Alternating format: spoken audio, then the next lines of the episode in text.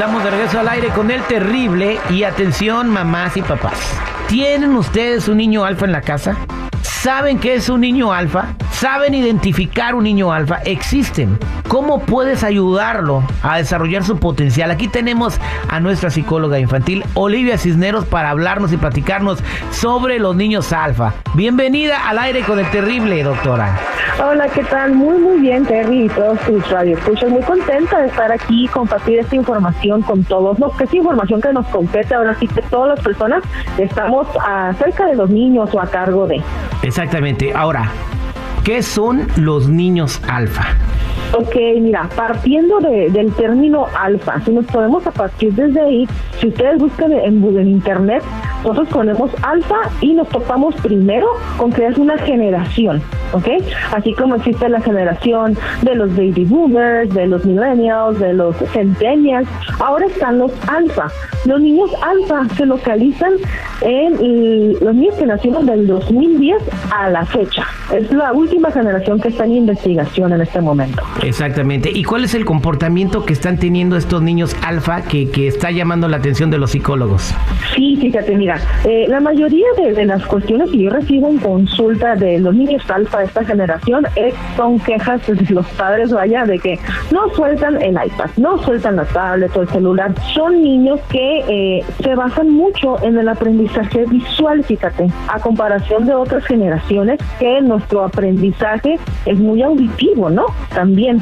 Pero los, los chicos, al esta generación, están, nacieron prácticamente con toda esta tecnología y es muy fácil para ellos aprender. Y precisamente una de las mayores que o retos a los que nos enfrentamos el día de hoy es eso, el poder despegarlos del dispositivo. No sé si por ahí conozcan ustedes a, niños así.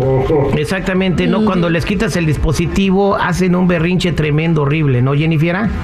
así de que no me quieres y empiezan con, ahora sí que con los chantajes. El niño alfa entonces no respeta la autoridad, pero es su naturaleza.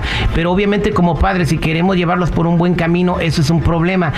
Eh, doctora Olivia, ¿qué nos sugiere? a los padres de niños alfa para poderlos educar bien y evitar este tipo de cosas? O sea, es por el bien de los niños. Claro, claro, sí. Y fíjate, nosotros en el, en el corregir, en el amar está el corregir, ¿no? Y muchos niños a veces tienden a chantajearnos, como ahorita decían precisamente, es que no me quieres, es que por eso me lo quitas el, dispositivo o por eso me reprendes. Y no, porque en la reprensión va el amor. Eso es muy importante siempre hacérselo saber a los niños, ¿no?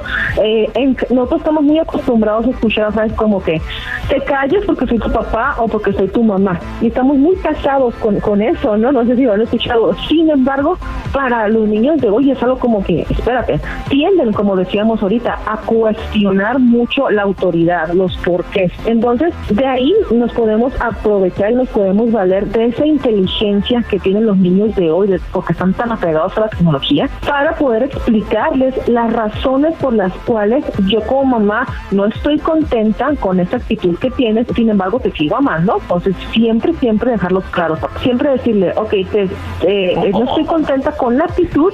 Pero, o sea, le podemos decir, oye, mijo, te voy a poner una madriza, pero te sigo amando. no, no, ¿cómo crees? No, imagínate te cae la policía. Qué bárbaro, ¿eh?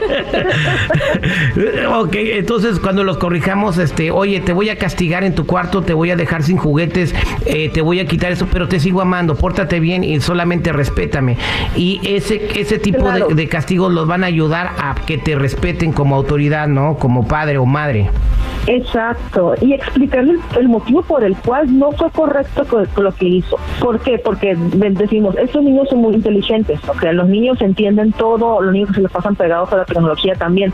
Sin embargo, por eso mismo que son muy inteligentes y muy listos, debemos explicarles el motivo por el cual estamos haciendo cierto castigo, como mencionas, o, o reprender la conducta que no es aceptable. ¿Qué conducta puede ser no aceptable? A lo mejor que golpea a su hermanito o que mm, te desafíe, quieras que recoja el cuarto y te desafíe y te diga, no, no, no quiero. Entonces hay que enseñarlo siempre basándonos en el respeto y el amor, porque algo algo bien eh, que tenemos que tener bien conscientes, papás, es que estamos criando a la futura generación. Exactamente. Entonces se recomienda también, eh, como, como psicóloga, reducirles el tiempo en el que están en la tecnología. Claro, totalmente. Ustedes, la verdad, cada familia debe de tener unas reglas bien específicas.